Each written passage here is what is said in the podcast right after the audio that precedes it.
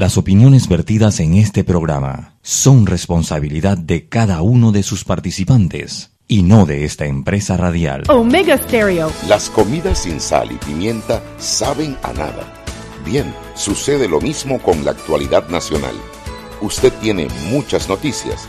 Le invitamos a que la sazone con sal y pimienta. Con Mariela Ledesma y Annette Planels. La receta está lista y usted está invitado a la mesa. Sal y pimienta, presentado gracias a Banco Aliado.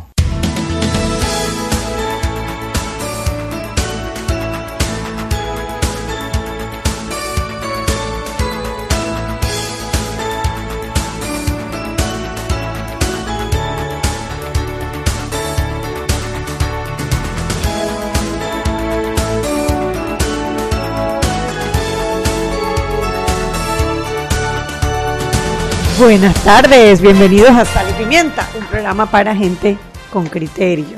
Hoy es jueves 28, se fue, se fue el mes de junio, ya pronto entramos en la segunda mitad del año.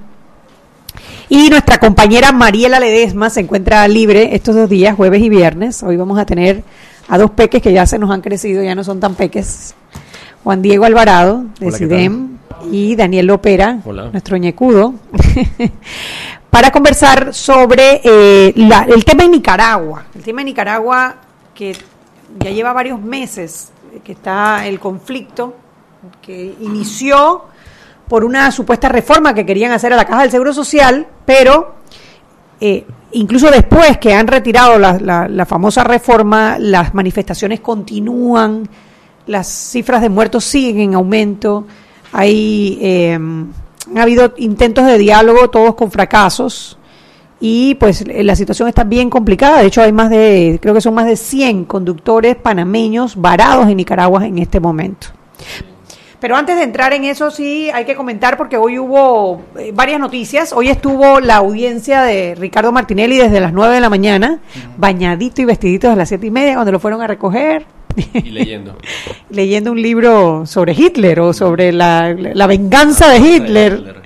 Sí, esperemos que ese título no sea así como sugestivo, ¿no? y em, seguimos en la fase de las eh, nulidades. Hoy estuvo la defensa, representada por Dimas Guevara, por Carrillo Camacho.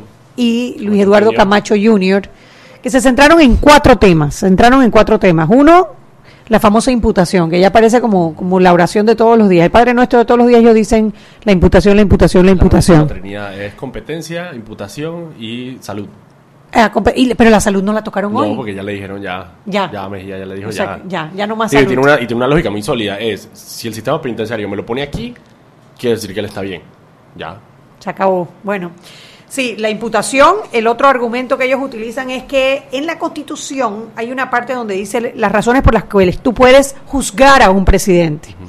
Pero es a un presidente en ejercicio. Ellos quieren eh, la nulidad, incluyendo, porque piensan que, o sea, porque aducen o alegan que él, ah, él fue presidente, así que mientras él fue presidente no se le puede juzgar por cosas que hizo cuando era presidente. Fue eso. También trataron el tema de la doble, del doble juzgamiento, porque él se le- ya se le abrió un proceso en la Asamblea cuando era presidente por este mismo caso, entonces que no debería. Pero fue un proceso que fue de una vez eh, archivado, no fue nunca investigado, así que mal puede ser doble juzgamiento. Y lo otro eran cuatro.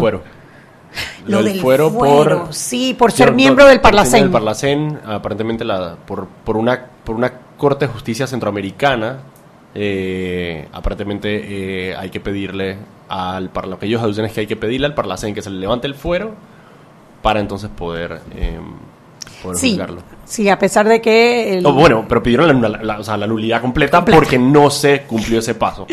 Completa, exactamente. Bueno, fueron cuatro recursos de nulidad que se presentaron cuando al final termina Luis Eduardo Camacho. Eso me llamó mucho la atención. Una de las cosas que a mí me ha gustado de la, de la presentación, de la aparición pues del magistrado Mejía y de que esto sea televisado es eh, la firmeza con la que debe actuar un juez, con respeto, pero poniendo orden. Y cuando Hmm. termina Luis Eduardo Camacho Jr., Alejandro Pérez aplaudió. La gente aplaudió. Ajá. La gente aplaudió y él dijo, por favor, aquí ninguna señal de ninguna manifestación de apoyo. Y cuando él termina de decir eso, Alejandro Pérez aplaude de nuevo. Y, dijo, ¿quién fue? ¿Quién fue? Como si fuera un profesor. ¿Quién fue? Dice, pues vas a tener que salir. Alguien dijo, te vas. Pérez, y él dijo, el señor Alejandro Pérez se va y no puede volver a entrar hoy.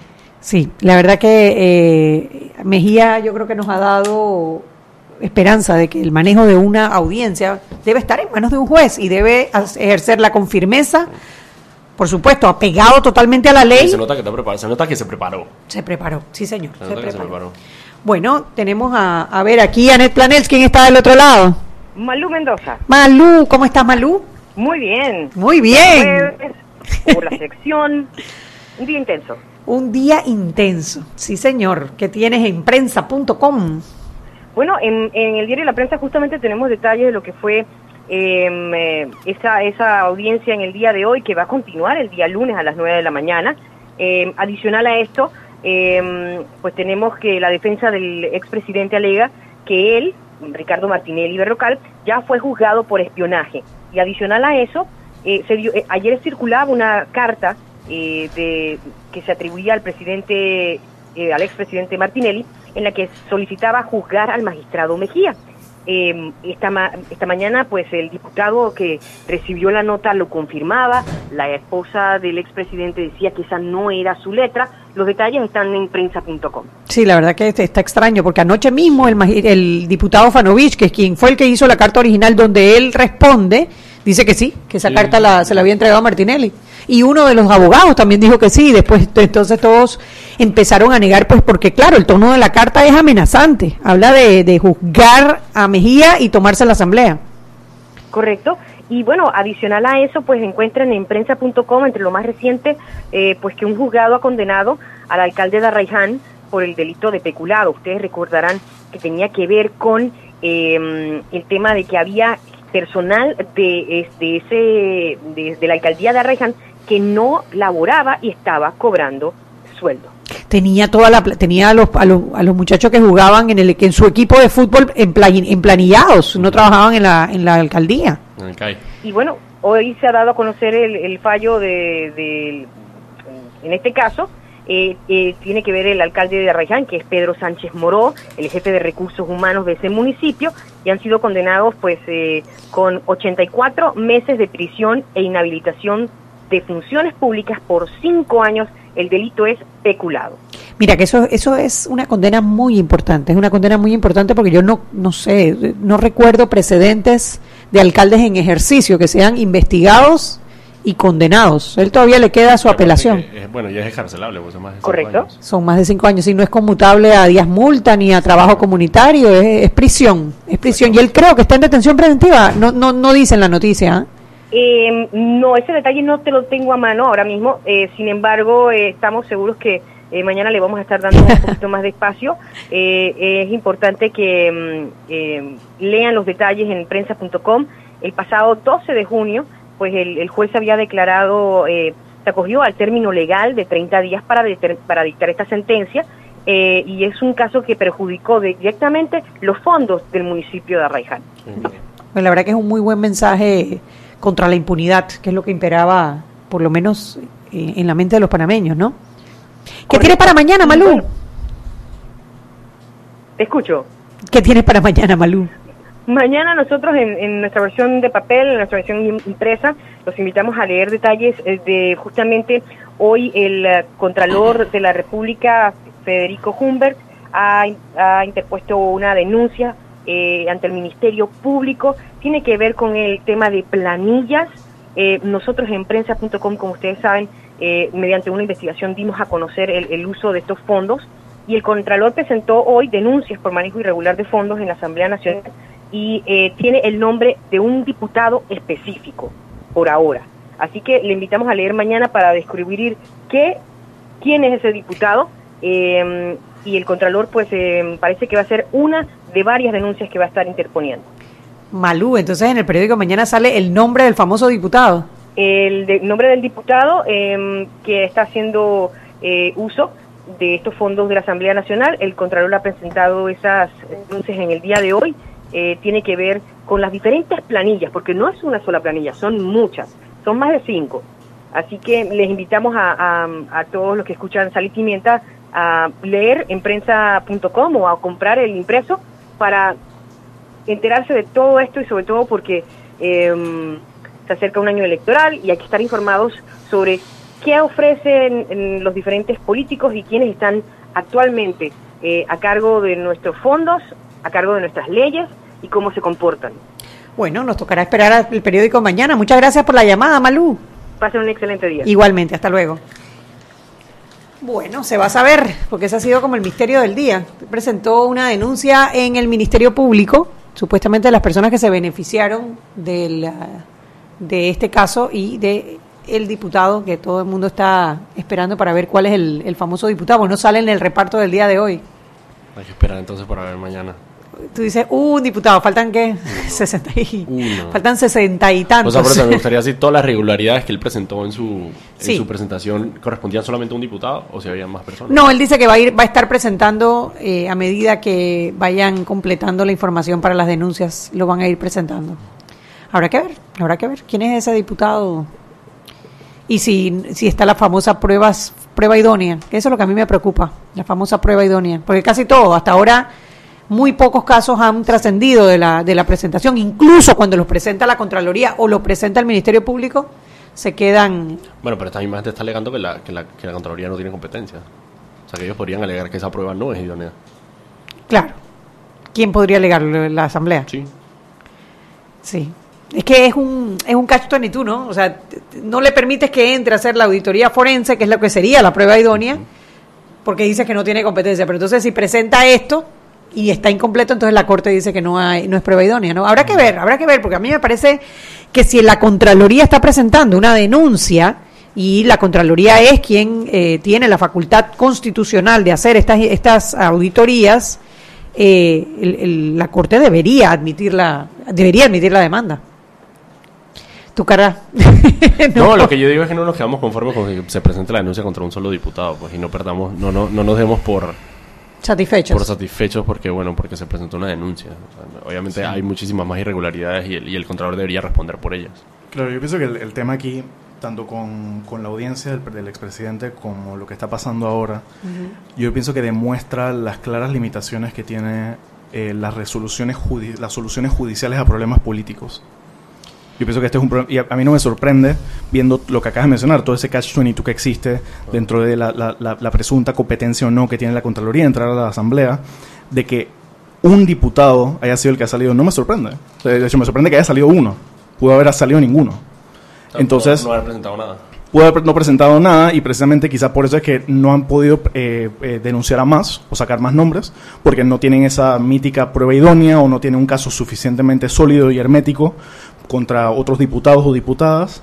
Eh, pero aquí el tema me parece que es evidente, que son las limitaciones del de, de, las, de las soluciones judiciales a problemas políticos. Aquí es un tema que, que, no se va a resolver con una denuncia de un diputado o una, o una hasta, hasta una condena de un diputado cuando es un problema que, que va institucional y organizacionalmente más allá. Ahora, ¿tú no crees que si se logra condenar, aunque sea a un diputado, eso envía un mensaje que por lo menos los haga eh, pensar dos veces antes de mal, utilizar los dineros del Estado. yo, pienso, que, el mensaje es en 2019. Bueno, 6 y 15, vámonos al cambio y vamos a analizar un poquito de, esa, de la Asamblea, porque este domingo es eh, la instalación de del nuevo periodo de la Asamblea y la elección de la nueva Junta Directiva. Seguimos sazonando su tranque. Sal y pimienta. Con Mariela Ledesma y Annette Planels. Ya regresamos. Siempre existe la inquietud de cuál es el mejor lugar para cuidar su patrimonio. En Banco Aliado tenemos la respuesta. Presentamos el nuevo plazo fijo Legacy, porque creemos en el valor del ahorro, la conservación y rendimiento de su capital y el fortalecimiento de su patrimonio. Banco Aliado, vamos en una sola dirección, la correcta.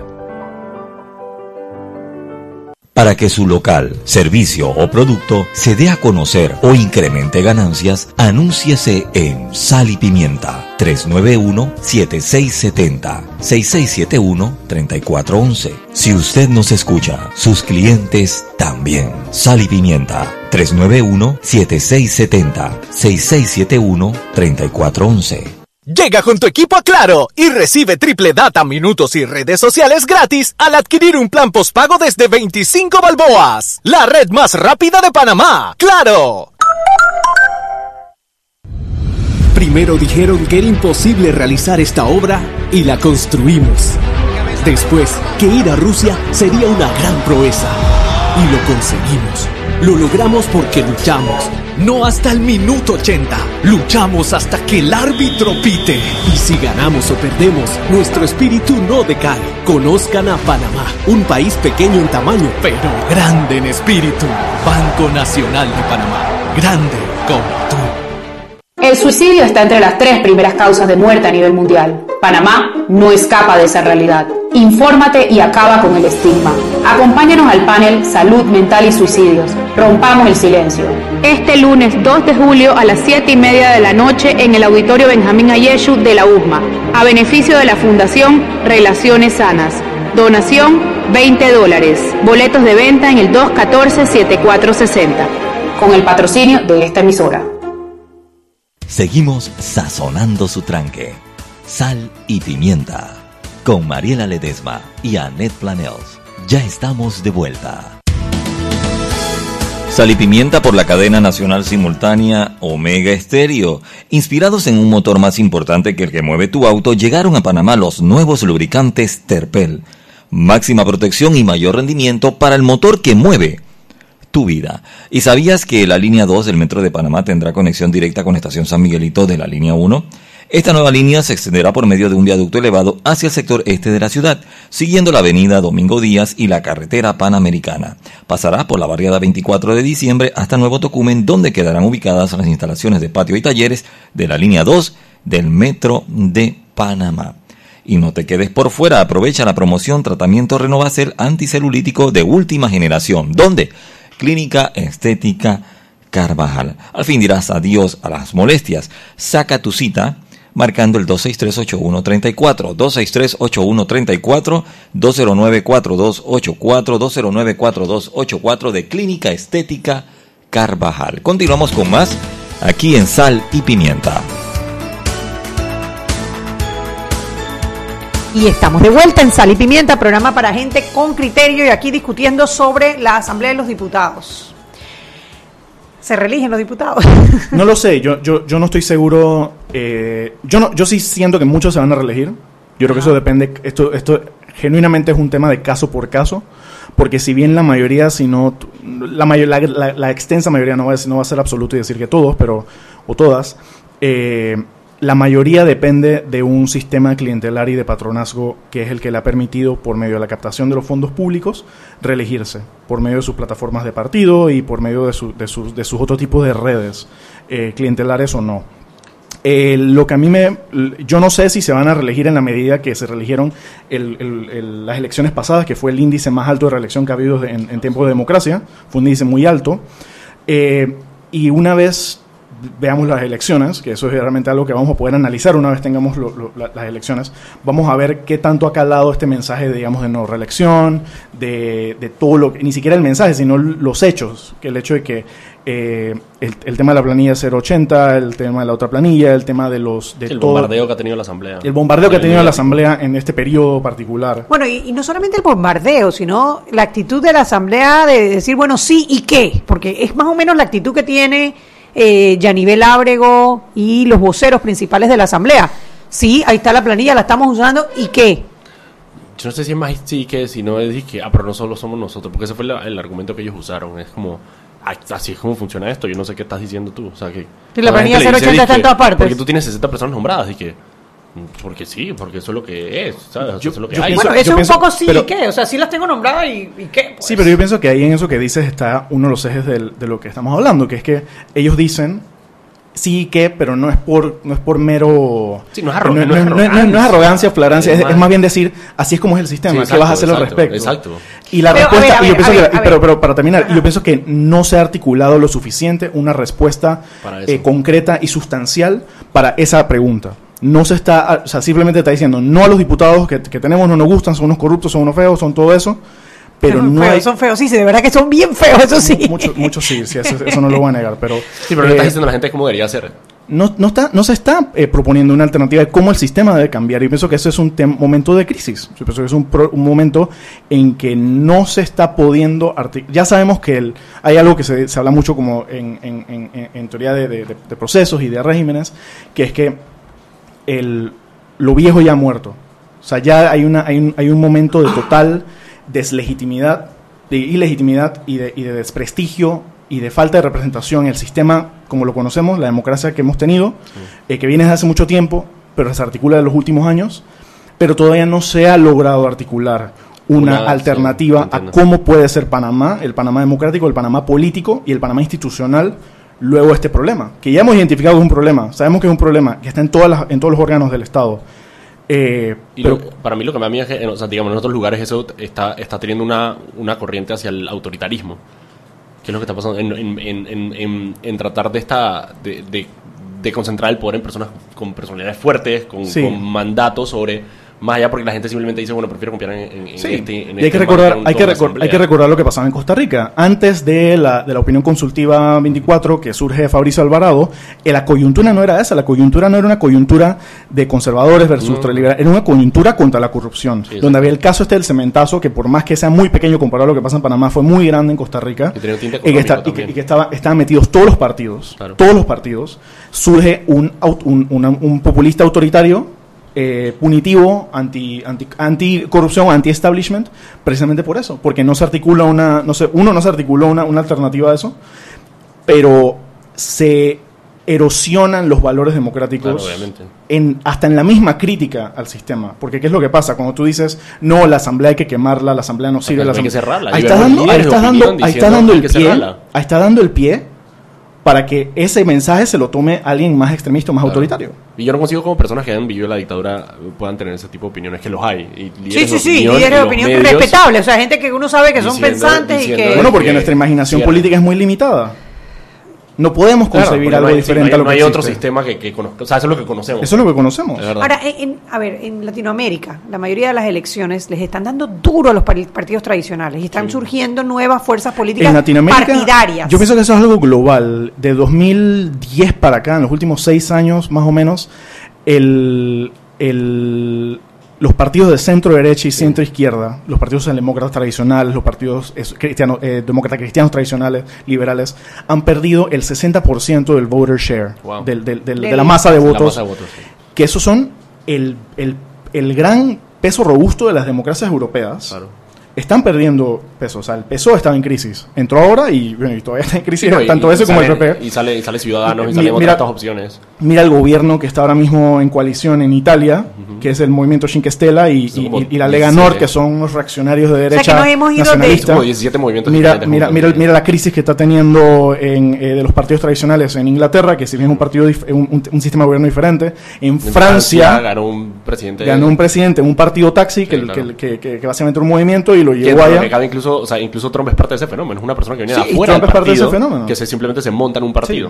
Sí. Y lo que está viendo ahora en. Estados Unidos, por ejemplo, es la, y es la incapacidad del otro partido, del establishment, de democ- demócrata, de afrontar a, todas la- las, las vejaciones y, y, Y sin, tener nada de que ofre- derechos. y sin tener nada que ofrecer. Que eso es lo que le critica al. Partido Demócrata. Es decir, que bueno, pero ¿qué estás, qué estás ofreciendo tú? Y yo No, dije, nada. es nada, una no, no sé incompetencia brutal y, y- la gente está, está, está, no, está a falta de canales de representación política que Sí, sirvan de alternativas de lo que está pasando. Entonces, tiene un gobierno que es corrupto, quizás no es tan violador de derechos humanos, en, al- en X país, en un país hipotético, un, un gobierno que viene de la democracia tradicional, parte de la élite, etcétera, y fracasa, o no, la gente ya no le gusta, y no hay alternativas a eso, y viene un autoritario de derecha o izquierda, como quieras, Claro. pero, pero se viene un proceso de fuerte desdemocratización y de erosión de la democracia. O sea que lo, lo que hemos hecho es eh, alejarnos del centro hacia la derecha o hacia la izquierda. O sea, se ha polarizado más la, la, la- la pelea por el poder. Es más polarizada de Yo lo que no teníamos estoy antes. seguro, yo no estoy seguro si el eje para analizar Sí, estos temas ya, ya es izquierda o derecha. Yo pienso que es un tema Liberales eh, y de No, yo pienso que es un tema de un tema de representación. Yo pienso que es un tema entre eh, eh, por ejemplo, la, la crisis de la democracia representativa ahora mismo está en dos ejes. Tú tienes los populismos que son eh, hay de- eh, no son son están desideologizados o son en potencia ideologizables, pero no son no es intrínseca su ideología, pueden ser de izquierda o de sí, derecha, pero sí. son populistas en fin. O sea, es un- eso es una, una lógica de ver la política y el discurso que no Que es necesariamente decirte corresponde. lo que, lo que, lo que tú quieres escuchar. Que ¿Quién es, una- el una- culpable y de es tu una, y problema? es una sombra y es una sombra, un espectro de la democracia. Coge sus características, pero es diferente. Y por otro lado, tienes otro, otro espectro de la democracia, que es la tecnocracia, que es cuando desdemocratizas y, cierras la participación en ciertas instituciones y las cierras del canal de representación poniendo a digamos expertos no yo no voy a yo no voy a, a- a- vigilar la voluntad popular sea la que sea porque aquí lo que hay es que Sí, hay que seguir organizar esta eh, hay que organizar hay esta cosa que fue lo que pasó en Italia fue lo que pasó en Grecia De que tenemos un, sí, tenemos un default económico, entonces tenemos que poner un gobierno que sepa afrontar eso sin importar las voluntades Sí. de las personas. Entonces, en esos dos casos, tienes eh, problemas en cómo concebir la democracia y problemas en cómo la democracia está teniendo esos límites que de una forma u otra pueden conducir a, a un, a un deslizamiento al, al autoritarismo, un, de- un authoritarian backsliding.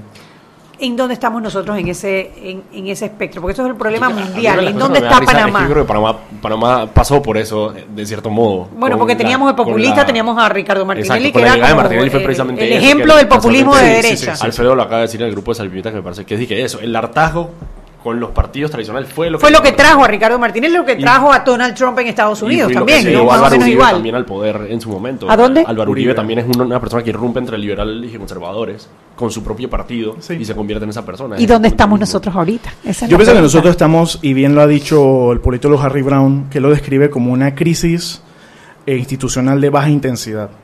O sea, no es, no hay gente en la calle disparándose, no, no, hay, no hay amenazas reales de tomarse el gobierno o, el- o lo- o los aparatos del Estado. No se, no se ha llegado a ese tema.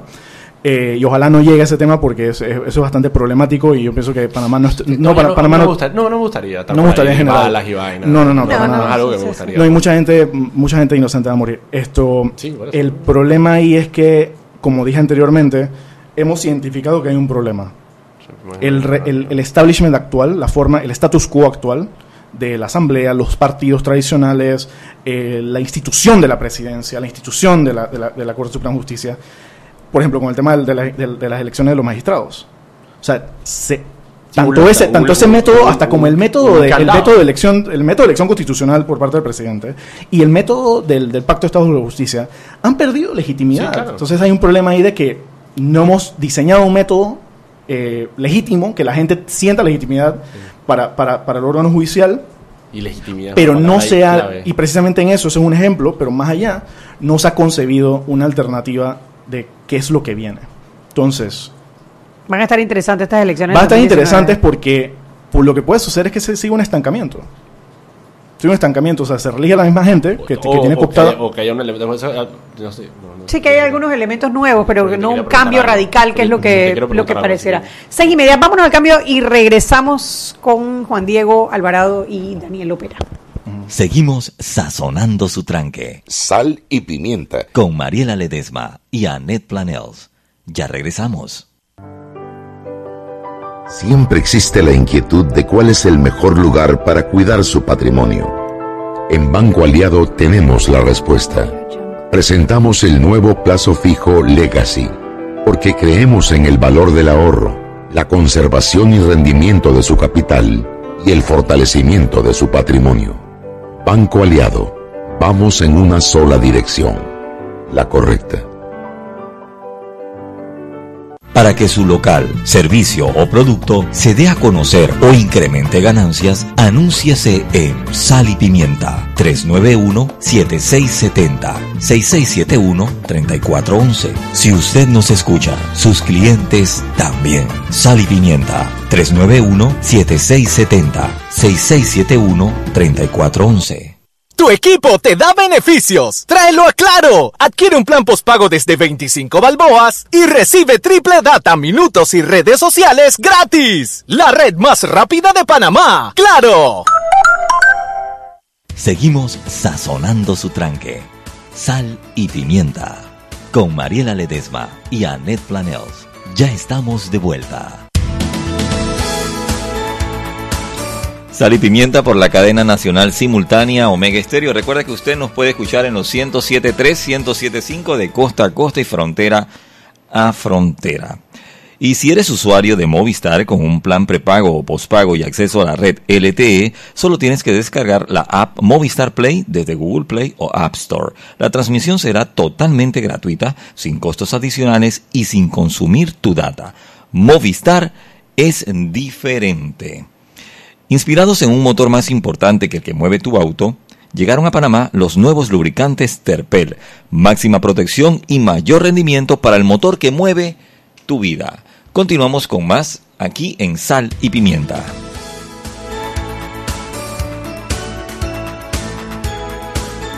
Y estamos de vuelta en Sal y Pimienta, un programa para gente con criterio. Tú tenías una pregunta para... Sí, para... yo le preguntar a Juan Diego de lo que estamos hablando ahorita y es, o sea, ya has hablado, que me parece muy bien, que es decir, bueno, ya identificamos un problema, hay un problema con el sistema, el sistema está quebrado, está roto, por mil pedazos. El sistema está quebrado, está roto, son las personas que están quebradas y están rotas, las personas que están No, arriba en el es un sistema. No, es un tema- es yo- un tema, yo- es yo un no- tema de, sí. las, de ambas. De ambas O sea, personas, Ambas, obviamente, porque hay un tema, hay un problema de ética política, que eso se puede, digamos, eh, subsumir como un tema eh, De personas. personal, sí. Ujú. Eh, eso, Pero eso, un eso tema hay de- un tema ahí. de- de framework, pero, eh, pero de no, pero eh, esto, también. esto ya es un tema institucional y de sistema que, que, que va más allá de responsabilidades individuales. Sí, sí, estoy de acuerdo. Entonces, por ejemplo, dije, o sea, ya que eh, hemos encontrado eso, bueno, hay que, hay que cambiarlo, cuál es el vehículo, cuáles son las personas, cuál es el, o sea, de dónde sale esta iniciativa, de dónde sale la idea y cómo se llega a, a, a eso, pues, a, a algo nuevo, no sé. Sí, mira, o sea, yo pienso que si el problema ahora mismo es una crisis de legitimidad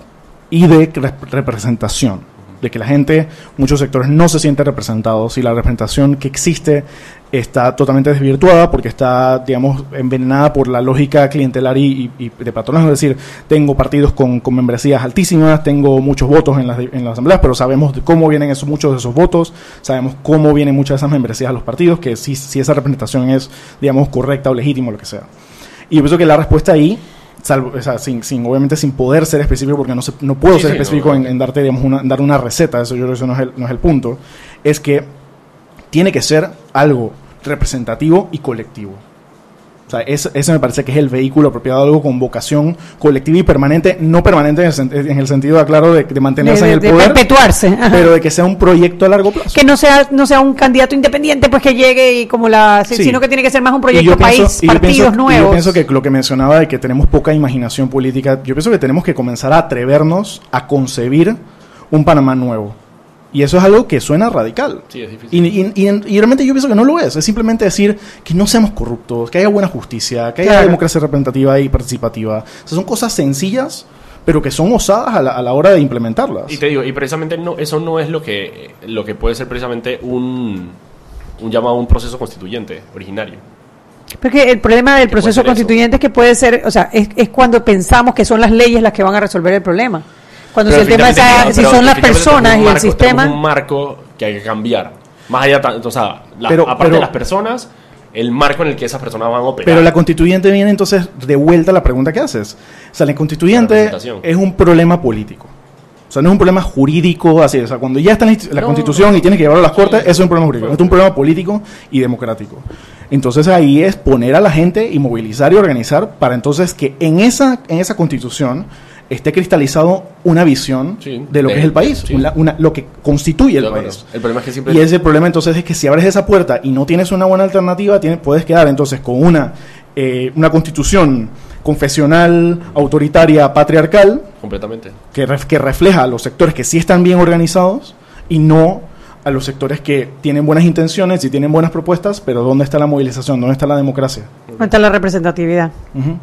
Bueno, me, me escribe aquí Alfonso, Alfonso Grimaldo, dice que la última encuesta de Dichter y Neira decía que el 75% de los panameños no elegirían a su diputado de nuevo. O sea, puede estar empezándose un cambio en la Asamblea. Yo sí, Sí. creo que la campaña ahora de no reelección, el, el ver a los diputados eh, en esa actitud de, bueno, sí, nosotros tenemos 60 porque sí, eh, porque sí, pues, y que todo el mundo los tiene, eh, sí está imp- impactando a la gente. El problema es si eso se traduce en renovar la asamblea o simplemente cambiar a uno malo por otro malo. Claro, y ahí, y ahí, ahí viene entonces cómo se identifica uno el problema y luego la solución. Que es que dice, está bien, no, no, vas, a, no vas a elegir a, a esa persona, pero en esta sobrepersonalización de la política obviamos que, ah, bueno, puede ser otra persona nueva de un partido. Exacto. O sea, entonces, Por eso, una vez- otro una malo, vez- cambias un malo por otro malo. Y como digo, como dije anteriormente, esto ahora mismo es difícil de, de saber cuál va- cuáles van a ser los efectos de, uno, la crisis que tiene y la respuesta que ha, que ha habido en, en sociedad civil a esta crisis.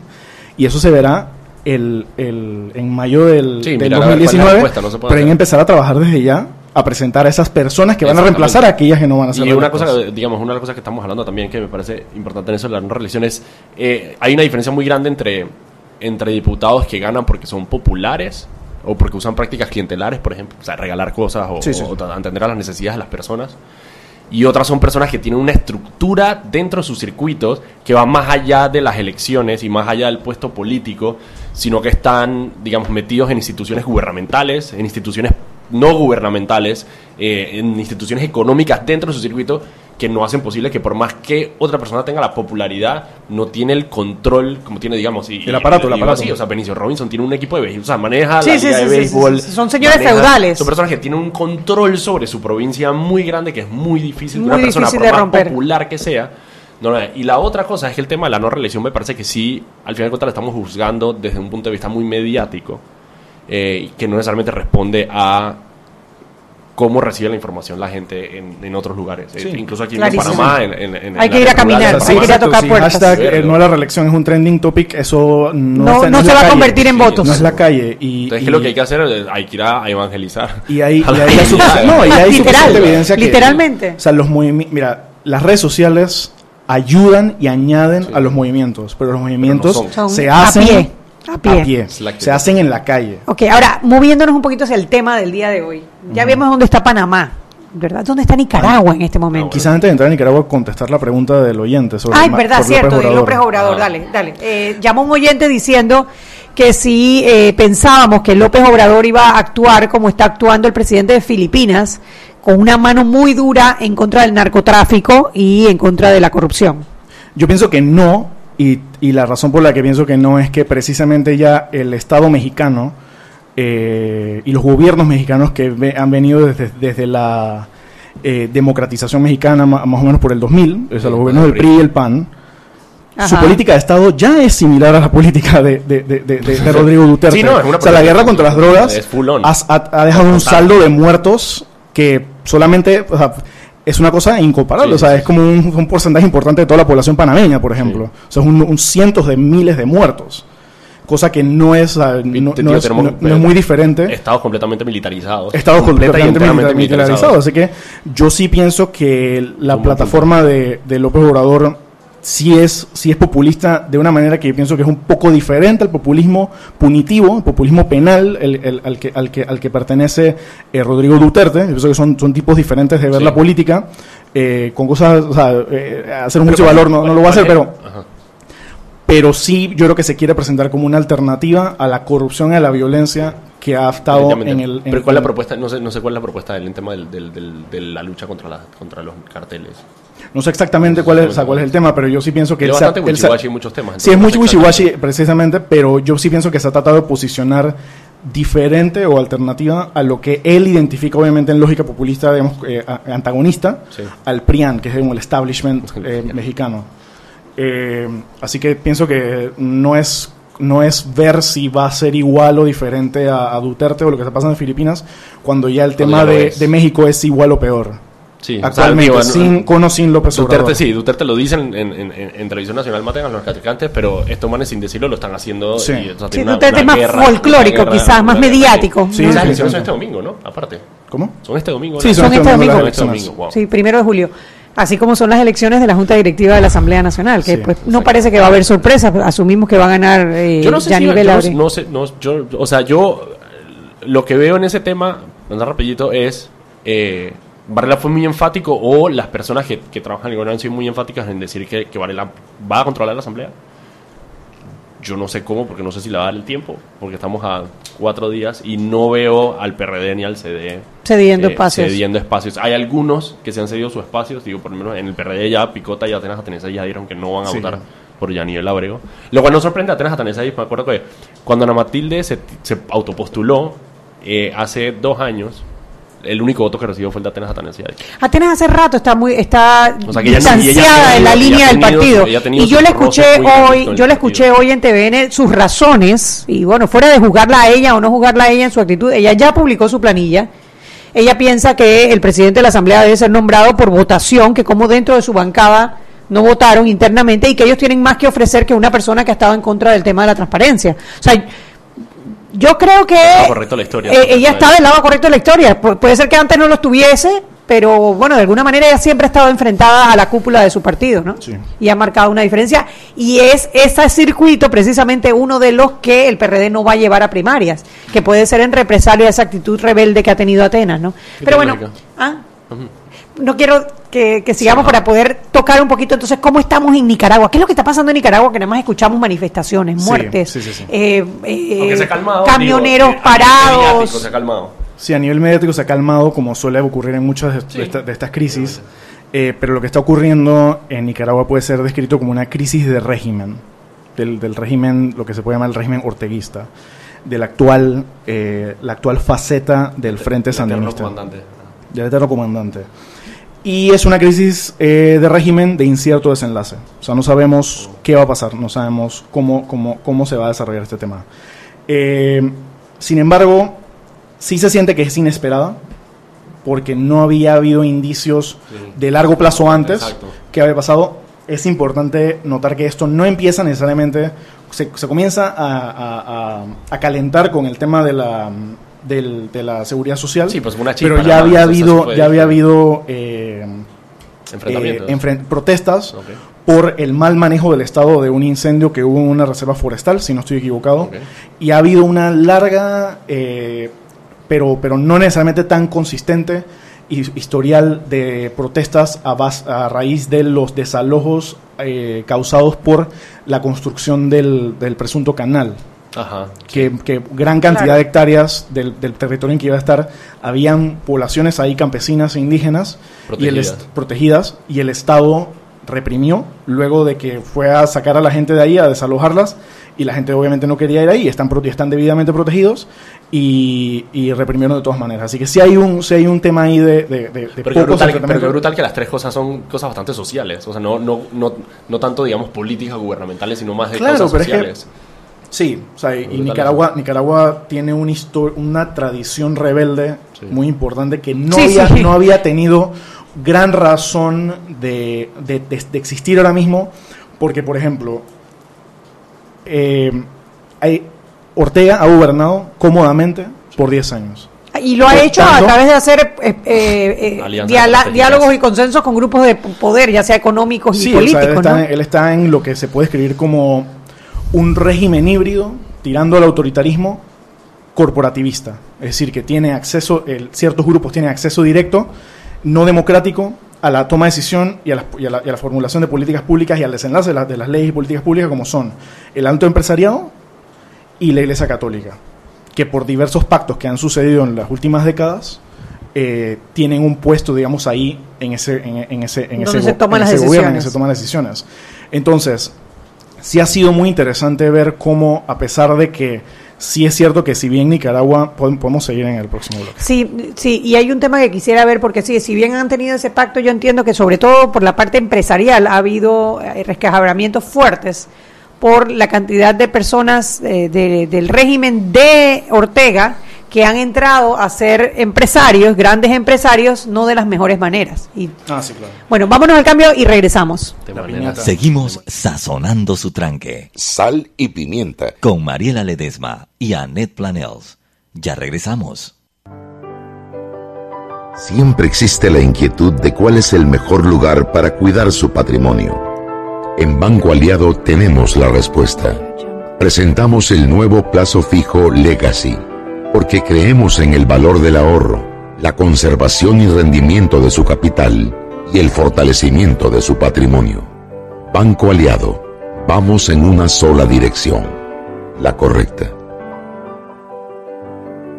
Trae tu equipo Claro y recibe triple data, minutos y redes sociales gratis al adquirir un plan postpago desde 25 balboas. La red más rápida de Panamá. ¡Claro! El suicidio está entre las tres primeras causas de muerte a nivel mundial. Panamá no escapa de esa realidad. Infórmate y acaba con el estigma. Acompáñanos al panel Salud Mental y Suicidios. Rompamos el silencio.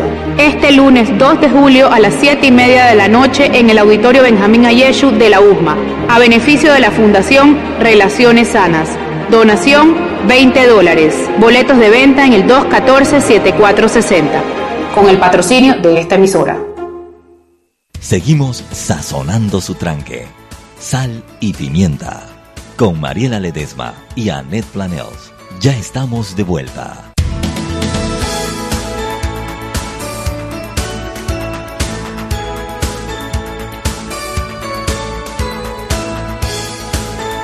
Y estamos de vuelta en Sal y Pimienta, programa para gente con criterio. Aquí hay como un programa al aire y un programa que no Sí. está al aire. O sea, las conversaciones, es que se siguen las conversaciones. ese es el tema. Sí, sí, ese tema de las pausas eh, comerciales. Eh, bueno, estábamos conversando sobre cómo, e- cómo el gobierno sandinista, el gobierno de Daniel Ortega, ha logrado mantenerse por 10 años en el, en el poder prácticamente, primero, sin oposición, sin oposición política, Nosotros, porque hicimos, nosotros ganó... hicimos un chiste, hicimos un chiste muy pretty en el ñeque cuando, había- cuando cada, creo que han habido dos elecciones de Daniel Ortega, ¿no? Ahora, ulti- Las últimas. Sí, dos. Y donde nosotros sacamos la papeleta que era, dije, las opciones eran Daniel Ortega con bigote, Daniel Ortega sin bigote, Daniel Ortega con boinas, Daniel Ortega con sombrero. Pues así era la papeleta, aparte, Sí. la papeleta O tenía sea, esta crisis, esta crisis es inesperada, pero no hay razón por decir que no fue previsible. ¿Por qué es inesperada, por ejemplo? Él ha gobernado, como te he dicho, eh, die- 10 años cooptando a sectores de la élite, de la iglesia y hasta por de manera clientelar eh, grandes sectores populares. O sea, Sí, control y frente- el control frente social. Y sí, controlando con la, de, de alguna manera a Arnoldo Alemán, que podría ser su, su, Claro, competencia política por el tema de, de las investigaciones y Sí, de la justicia pacto- también, Hay ¿no? un pacto en el 99 que, que realmente es donde está, yo pienso que el, el- el- el eje de, todo de todos estos temas en, en cómo se comporta la, la- la élite sandinista con otras élites. Eh, también tenía por mucho tiempo recursos frescos que venían del ALBA, Eh, que dejó- dejaron de venir por razones Sí, obvias. Eh, y venía un ciclo expansivo económico fue importante. O sea, si bien Nicaragua es el segundo país más pobre de América Latina, eh, sí ha habido una reducción de la Sí. pobreza. Y una eh, y ha habido, y ha- y habido una- un crecimiento constante. eh, que obviamente ya, ya, ya Sí, no va, ya no va a ser constante con lo que ha pasado y hay, y hay datos ya que dicen Ya que la- sí, o sea, la, economía ha bajado un 26%, o sea, un- ha sido una locura, solo, solo en abril, o sea, de un mes para otro. Eh, pero antes de eso sí había crecimiento, sin Sí. embargo sí había una brecha importante entre ricos y pobres. O sea, los pobres se mantenían ahí, había cu- 40% de pobreza, 16%, 12-16% de pobreza extrema, pero había una, una, una élite que cada vez se hacía más rica, no solo, no solo la élite tradicional, sino la élite, la burguesía sandinista, que es este tipo, este tipo de casta burocrática que, que a menudo se ha ido formando en algunos gobiernos progresistas, no todos, pero lastimosamente es un problema que, que sigue habiendo. Eh, y lo, lo último, y quizá más importante, es que descabeza a la oposición. Claro. O sea, no hay una oposición viable. Por, en- en parte- Precisamente en porque ha sido parte sistemáticamente organizada de esa manera. organizada de esa manera, ha habido del, del pacto desde el 99. Y precisamente, y cuando me refiero a que es previsible, es que precisamente por ese cierre a la oposición, no ha habido canales democráticos para el disenso. Claro. Lo que lleva entonces a las protestas. Claro. Lo que lleva entonces a las revueltas. Claro. Si la gente no tiene una elección válida, no hay una elección donde tú puedas simplemente Sí. destronar a esta persona, o sea, Sí. que te toca hacerlo por la fuerza. Y, el- y- y parte del problema viene entonces que esta, esta serie de protestas, revueltas, eh, manifestaciones y su, y su, con- y su, con- eh, eh, y su consecuente represión, eh, bastante sanguinaria, bastante indefensi- indefendible eh, por parte de ese, ese ejército irregular que tienen en Nicaragua ahora mismo, que no solo es el ejército y la policía, sino que también grupos parapoliciales, Sí, paramilitares y Clásica, las turbas, clásica. las clásicas turbas. Eh, no sé ahora mismo, aún si está el, el, el, el MECENI, la mesa de seguimiento de- del diálogo en... Creo que se en rompió. Tengo entendido que se rompió. Eh, La mesa. ¿Cuándo?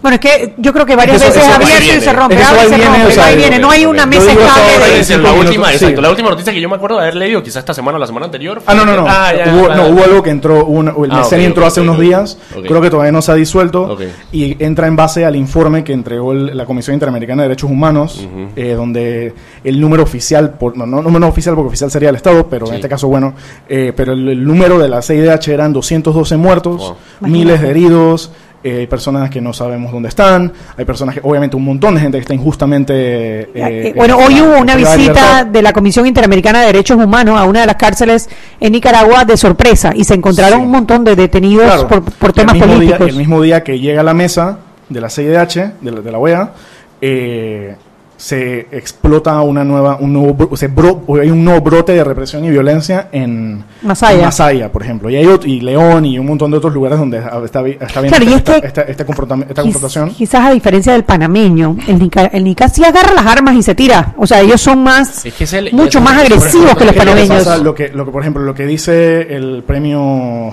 premio Cervantes y ex vicepresidente de- del sandinismo, Sergio Ramírez, es que estos son los hijos y nietos de la, de la revolución. O sea, hay una tradición rebelde y hay lo que hay ahora mismo en, en Nicaragua, desde un punto de vista, digamos, como narrativo y, y discursivo, no, no tanto, digamos, como institucional, es una pugna por lo que significa el sandinismo. O sea, tienes al, al- al Estado, al gobierno, el régimen de orteguista, Sí, que la gente que que dice que, eso es- que, lo que ha pasado ahí es una patrimonializ- patrimonialización del frente, donde la sede del, del- del partido está en la casa, en la residencia de Daniel Ortega, y el despacho del presidente está en la residencia de Daniel Ortega. Está todo el tema de la... De la, de O sea, la es él, pues. de Él la- es el partido y el país. Es, es básicamente que han convertido el, pa- el partido en un holding familiar. Sí, claro. O sea, es, una, es, una es básicamente una, el, ini- el inicio de una dinastía, Sí, que no es muy diferente a lo que propició el nacimiento del frente, que fue la dinastía Somoza. Ahora, ¿qué salida se le ve a esto? Porque políticamente no ha surgido un líder, o sea, un líder político per se que pueda enfrentarse a Daniel Ortega. Yo- Entonces, ¿cómo termina esta historia? Yo pienso que esto puede terminar de varias maneras. Si ustedes recuerdan esa, ese, ese video viral que hubo del estudiante Sí, que decía que los este. muertos los ponemos nosotros, eso indicaba que en la mesa de diálogo lo que estaban liderando en ese momento Eran eran los estudiantes. y su demanda, aparte obviamente del cese de la represión, la liberación de los pueblos, era la renuncia inmediata. Sí. Y esa es una, una, de- una de las propuestas. Con el tiempo, esta alianza civil de- por la justicia y la democracia ha perdido, se ha desarticulado ¿Cómo la participación eh, estudiantil y lo que han cobrado el protagonismo ha sido la empresa privada.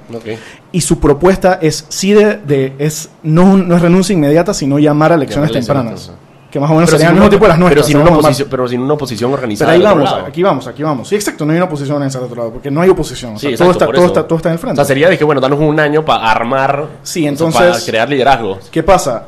Eh, la renuncia inmediata ya probablemente no va a pasar. Sí.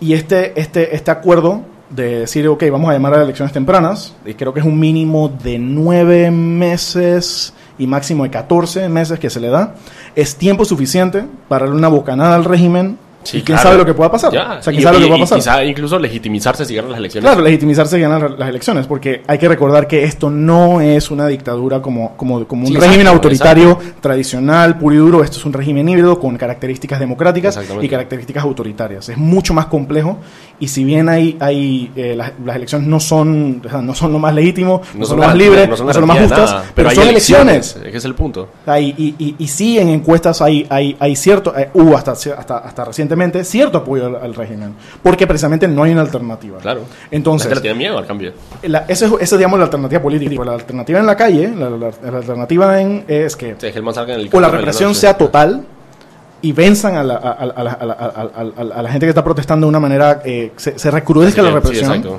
Violenta. o no hay una alternativa política y esto siga y se, y se y pase de un conflicto poco armado a, un, a, un a un- un- una guerra civil, a una guerra civil. Pero es que eso es parte del, del problema, ¿no? La oposición está armada. Hay, Sí. hay sectores de la, de, la, de Sí, la- claro. de la oposición que están armadas. Y eso es lo que, eso es lo que, lo que genera. Que eso es algo que siempre se dijo en Venezuela. En Venezuela, digamos, dentro de lo que cabe, no está ya una guerra civil precisamente porque las personas que protestan no, o sea, no están armadas per se. O sea, tienen sus vainas y su, tiran sus granadas. Incluso hubo, una, un par muy violentas por parte de la oposición. Pero no hay una. O sea, no, no- no se agarran metralletas, pues, ¿sí me entiendes? Claro. Que en Nicaragua sí. O sea, en Nicaragua sí hay una.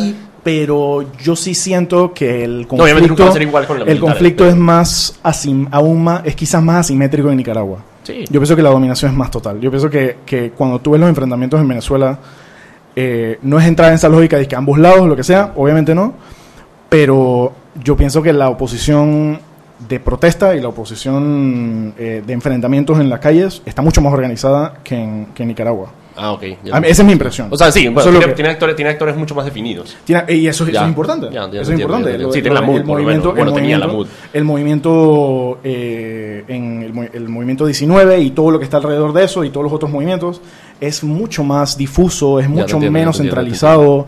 eh, y eso obviamente afecta hasta cierto, hasta cierto punto. Sí, sí, sí. Y yo realmente no, o sea, no sé en qué va, en qué va a parar esto. O sea, no- yo no pienso que es mi rol como politólogo decir, que, predecir ¿qué es lo que va a Pero pasar. ¿cuáles pueden ser las, las posibles alternativas? la- las alternativas son esas, pues. O sea, las, O sea, las alternativas son eh, esas. La renuncia inmediata y- o la prolongación de... Ahora, renuncia él, para ver, vamos a ver, vamos a, a- a ver, a- a- a- como dicen los, los americanos, a caminar sobre, sobre, sobre esto. Él renuncia, la vicepresidenta es su esposa, o sea que tienen que renunciar los dos. Los dos. ¿Quién queda? Sí. O sea, eso como esa alternativa. Yo pienso que ese, ese es precisamente el problema, pues. No tienes una alternativa a eso. Y que yo lo que veo es que no y veo y aún- figura de y no oposición solo- que y no pudiese solo- tomar el cargo. solo tienes- y no solo, digamos, tienes una derecha dividida, Ajá. pero también tienes una izquierda que, que está totalmente desarticulada y que está en pugna con el régimen por el, por el, el título de representar el sandinismo. Pero aparte también tienes una derecha que incluso, o sea, hay, Fue como parte ya lo de. has dicho, hay, exacto, hay, hay sectores económicos importantes que eran parte, que han sido parte de este proceso de Ortega, entonces también Sí. como que no los puedes desencadenar. Es que yo creo que una de las grandes, a ver, uno grande de, de los éxitos, por llamarlo de alguna manera, o sí, de los grandes éxitos para él, no para el, pa- para el país de Ortega, fue aniquilar la oposición, porque la Sí, sí, aniquiló, sí, ahí no hay nada, y aniquilar su propio partido, porque tampoco hay ninguna figura que le haga sombra o que No, no, no, ni no, siquiera suena. O sea. Nicaragua es Daniel Ortega y su esposa, Exacto, punto. ya. Sí. Entonces- lo, lo que hay es un régimen que ha patrimoni- patrimonializado Porque, por ejemplo- el vehículo en el cual al como- poder. Claro, porque si tú me dices a mí Venezuela, que puede tener una situación mucho más complicada que Nicaragua, lo que pensábamos que estaba, tiene una alternativa. Hay líderes de la oposición, hay inclusive líderes dentro de su- dentro dentro de su del propio partido. O sea, Maduro podrían sacarlo y podría continuar no el, el. El- el socialismo del siglo XXI o podría venir una alguien de la oposición porque existen figuras, pero en Nicaragua no hay nada. No, no, no. Y Yo pienso que eso es precisamente lo preocupante de que precisamente por no haber canales de representación democrática, por haber quitado la, eh, desdemocratizado las instituciones, patrimonializado otras instituciones, Sí, Ortega y, lo de, descabezar la oposición, no hay canales de, de- canales pacíficos institucionales democráticos para que haya una transición. Y eso, es- y eso, es- eso es se- severamente preocupante. Y mientras tanto, yo me imagino la, la, la pobre, la economía, que no es una economía además bollante, sino una economía eh, pobre, pues Sí. con poco crecimiento, con mucho desempleo, con mucha pobreza, tiene que estar cada vez de- más deteriorada. Yo, ¿Llevan cuánto? Llevan ya un mes, ¿no? Sí, no, la- el, el- el- el golpe económico sí ya hay, ya hay indicios que ha sido muy fuerte. Obviamente, yo creo que eso, eso no, no, no hay- no hay- Sí, no no- es, no es necesario citar expertos Sí. para, yo para, yo para estudié en, saberlo. en Inca, en Nicaragua, y nos mandaron una nota de que todas las clases se trasladan a Costa Rica Sí, pues, porque simplemente no hay la paz suficiente para poder trabajar en el, en Yo el, quería en el amarrar esto- campus. quería amarrar esto con lo que estamos hablando, sabiendo que se está el programa, que es precisamente, dije, man, valore su democracia, man. Por lo menos Sí. dije, la gente que tenemos nosotros los podemos cambiar. O sea, tú puedes decir, dije, ah, están ahí enquistados en el poder. No, se pueden cambiar. O sea, sí se puede. Y se pues, cambian, y se alternan. puede cambiar, que se la... O sea, esta gente allá, dije, por más que quieran un cambio... Ni siquiera, no, o sea, no ¿Cambiará pueden, qué? o sea, no pueden, o sea, por más que llamen a elecciones de que dentro de tres meses, no, ¿Quién? no, simplemente no Sí. se puede.